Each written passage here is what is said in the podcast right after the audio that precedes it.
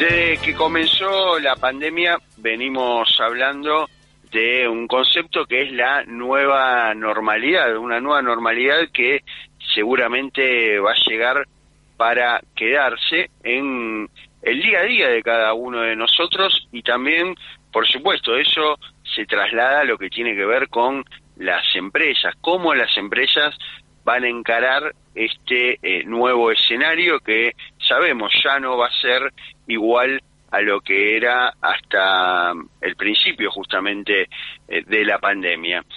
Y queríamos hablar con alguien que tiene conceptos bastante interesantes con respecto a mm, cómo van a ser y cómo va a ser eh, la vida empresaria, la vida corporativa a partir de ahora. Estuvimos hablando eh, hace un rato sobre lo que tiene que ver con eh, las oficinas, cómo se van a ir modificando también en su concepto. Pero esto va un poco más allá y tiene que ver también con la infraestructura toda de la empresa. Y ya lo tenemos conectado, lo tenemos ya del otro lado de la línea, Pablo Porto, él es vicepresidente de Pointer, una, una empresa que se dedica a, todo lo que tiene que ver con el ámbito de la tecnología. Y bueno, como especialista también nos va a contar y nos va a poder eh, por lo menos eh, hacer un, un, gráfico y un diseño de cómo él ve que viene eh, toda la revolución tecnológica eh, en torno a lo que les decía, a la nueva normalidad. Pablo, eh, soy Gustavo Grimaldi, te saludo, ¿cómo te va? Gustavo, ¿qué tal? Muchas gracias, gracias por eh, brindarnos este, este espacio, un gusto. Un gusto, ¿cómo andas vos? Bueno, mm, estamos encarando desde diferentes puntos de vista esto, digamos, cómo Mm, nos vamos a empezar a manejar a partir de ahora, cómo se van a empezar eh, a manejar las empresas. Y sabemos que eh, el ámbito tecnológico va a tener eh, un papel preponderante en este nuevo escenario, en este nuevo contexto. Y queríamos, bueno, vos que nos, nos puedas brindar un poco qué es lo que estás viendo desde tu lugar, desde un lugar de, de, especialista en lo que tiene que ver con la tecnología sobre todo qué es lo que se viene, qué es eh, con lo que se van a encontrar eh, los empleados o, lo que ya se están encontrando, porque es cierto que ya hay empresas que están comenzando a innovar también en cuanto a todo esto. Sí, mira, eh, a ver, acá dos o tres comentarios generales. Bueno, esto evidentemente la, la, la, la pandemia es un hecho realmente disruptivo eh, esto no se lo esperaba a nadie, pero está afectando a todos. parece medio paradigmático, pero es así. Eh, y claramente nosotros vemos un, cambio eh, importante en el tipo, en que, en, la manera en que las compañías van a estar corriendo sus negocios a futuro. definitivamente creo que viene para adelante eh, el concepto de, la economía del bajo, del bajo contacto, de tratar de reducir el contacto, donde definitivamente la tecnología eh, disponible y la que se vaya creando va a jugar un rol muy importante.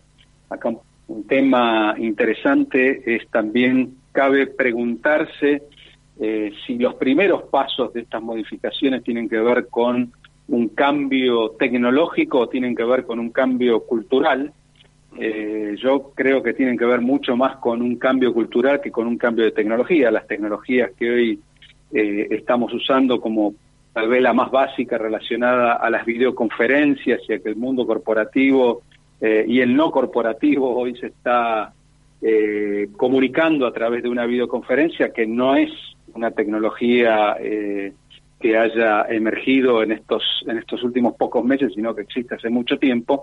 Sin embargo, el cambio cultural está haciendo que esté tomando una importancia eh, realmente muy relevante. Y como te comentaba recién, eh, importante poder visualizar eh, desde el punto de vista corporativo las oportunidades que puedan darse en negocios enfocados con la economía del bajo contacto. Todo lo que tiene que ver con lo que yo denomino el mundo tele, el mundo tele, eh, que está estrechamente relacionado con eh, la telemedicina, con la teleeducación, con la telemetría, que básicamente ahí es el foco que nosotros ponemos como compañía global de tecnología, que es la gestión de poder eh, hacerse de información, eh, de datos en forma remota, sin la necesidad de la intervención de, las personas y minimizando de esta manera la, la chance de propagación de, del virus. Yo creo que eso es lo que eh, fuertemente se viene, una economía distinta, mucho más eh, eh, dinámica, donde incluso va, va, a requerir de, cambios paradigmáticos, incluso hasta desde el punto de vista del liderazgo de las empresas y, y de sus líderes. Ahora, Pablo, vos marcás muy bien, y, esto me parece que es interesante resaltar, que digo, toda esta, esta tecnología ya, ya estaba a disposición en realidad antes de la, de la pandemia.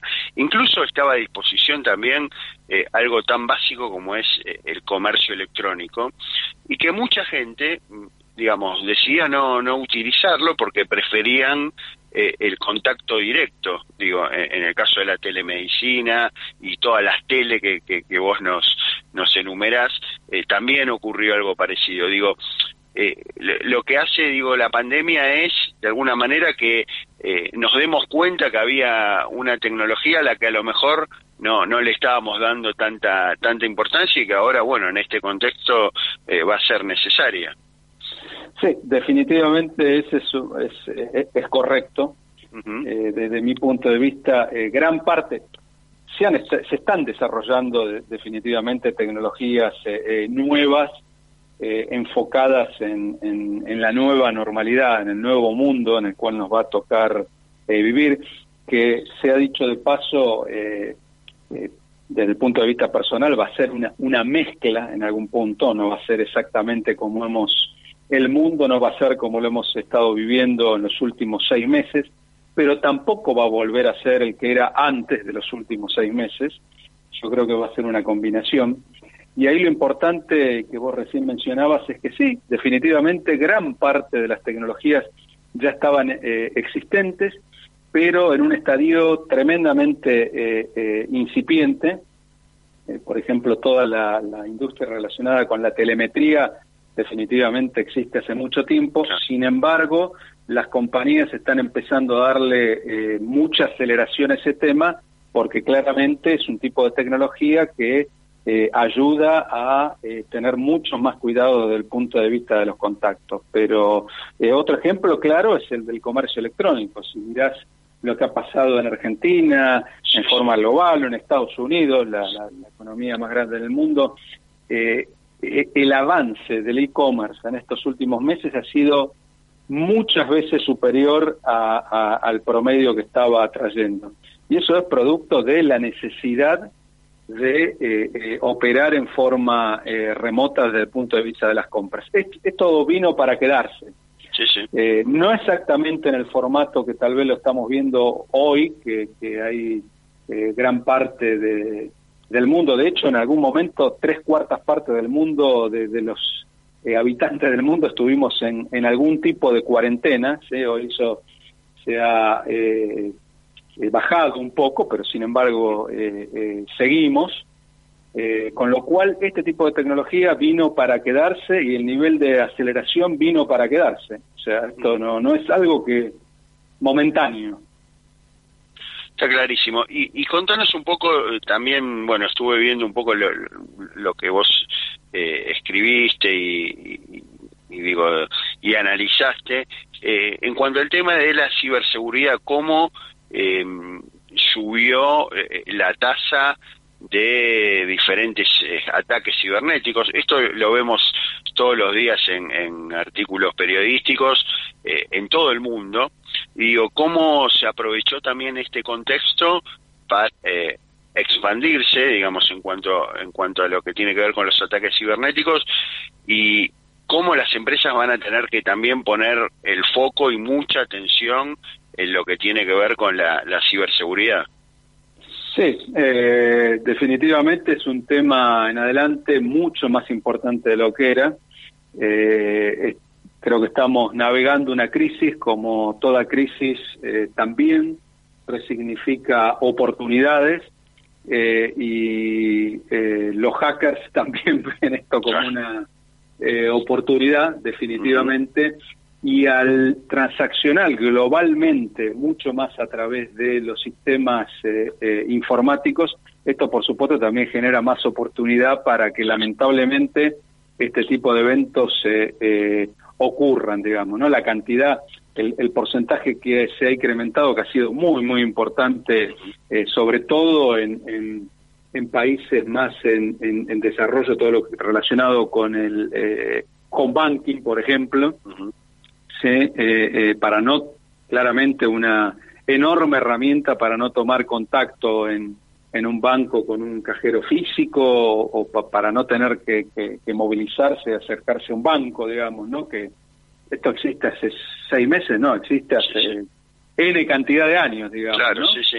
Pero, es cierto lo, Digo, es cierto lo que vos decías y lo que analizabas un poco es que eh, mucha gente que hasta hace no tanto tiempo no utilizaba este tipo de, de, servicios o de tecnología, incluso gente quizás de mayor rango etario, eh, que no está acostumbrada, bueno, esto también es aprovechado un poco por eh, los que ejercen el, ciberdelito, ¿no?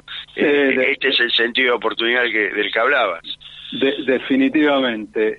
Y eso, bueno, claramente está resurgiendo de manera muy, muy importante. Y las compañías van a tener que hacer en global inversiones eh, con una eh, en un porcentaje mucho más eh, importante digamos no el, porcentaje de incremento de ataques a nivel global es bastante más importante y uno lo puede ver a título personal con el email no la cantidad de correos hay millones de, de correos maliciosos como promedio diario que están siendo eh, enviados a escala a escala global, digamos, ¿no? Entonces este es un tema que prende una luz amarilla donde eh, las compañías van a tener que eh, invertir más, los bancos, las compañías de comercio electrónico, las compañías en general, para asegurar que, están protegidas para este tipo de, de, ataques. Porque de vuelta, esto no es,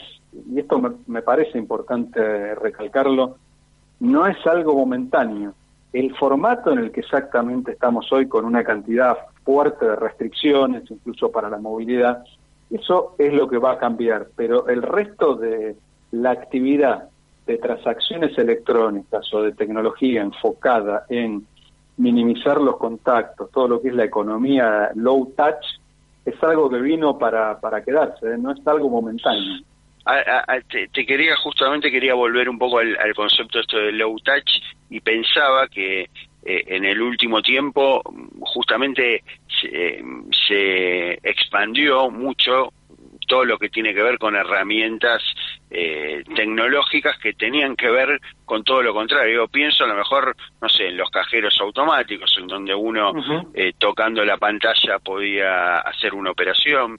Digo, eh, este concepto de low touch obviamente tiene que ver con eh, la relación entre personas y también eh, en la relación entre personas y tecnología, ¿no? Digo, ahí también va a haber un cambio importante. Quizás tecnología que, se estaba incorporando, puse el ejemplo de los cajeros, debe haber muchísimos ejemplos más, tengan que volver para atrás y buscarle otra vuelta, ¿no? Sí, definitivamente. Esto como evento eh, disruptivo está metiendo, no hay absolutamente ninguna duda de que había eh, industrias, eh, había nichos de mercado que estaban en un franco crecimiento y desarrollo y que claramente tienen que, que, virar su, su estrategia, digamos. No hay industrias donde claramente esto se ve todo lo que está relacionado, por ejemplo, no sé, a la industria del eh, entretenimiento, eh, claramente va a requerir de eh, cambios de, estrategia para asegurar la, la, continuidad del, del, negocio. Pero definitivamente sí están esos, esos cambios, pero yo creo que el, el futuro y la, la ayuda que eh, las distintas tecnologías pueden dar en líneas generales a las, a las empresas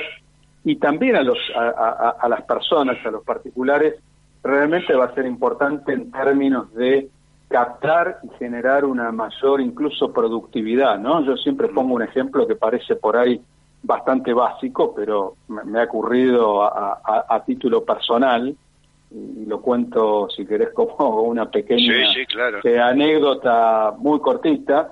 Eh, yo recientemente pensé cuántas veces fui a visitar a un médico, ¿sí?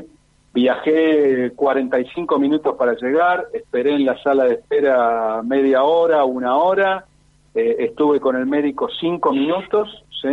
Y después estuve otros 45 minutos para llegar a mi casa para que me diga, bueno, los estudios te dieron bien, eh, nos vemos el año que viene, ¿sí? Eh, ¿Por qué no hacer eso a través de una videoconferencia? Claro, sí, sí. ¿No? Y me ahorro una hora y media de viaje y una hora de espera en una sala de espera.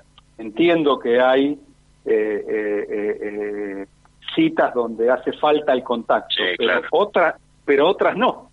Entonces es un ejemplo muy básico, muy, muy básico, diario, de todo el mundo que me pasa a mí, a, mi madre, a, todo el mundo, digamos, ¿no? De por qué no hacer esto más eficiente y la, lamentablemente tuvimos que tener un, un, hecho disruptivo, como vos decís, para darnos cuenta, ¿no? Que, que esto era así y que, y que, digamos, la, la realidad venía por, por ese lado. Pero realmente muy, muy interesante, Pablo, todo lo que nos contaste y bueno, eh, está, está bueno para que los oyentes también sepan un poco lo, lo, que se viene, lo que en realidad ya se está viniendo y, y, cómo va a ser esta nueva normalidad de la que hablábamos. Te agradecemos mucho, te mandamos un saludo y bueno, en cualquier momento eh, seguramente vamos a volver a hablar de, de, estos y de otros temas también. muchas gracias, Gustavo, gracias a vos y estoy a disposición. Muchísimas gracias. Fue Pablo Porto, vicepresidente de la empresa Pointer.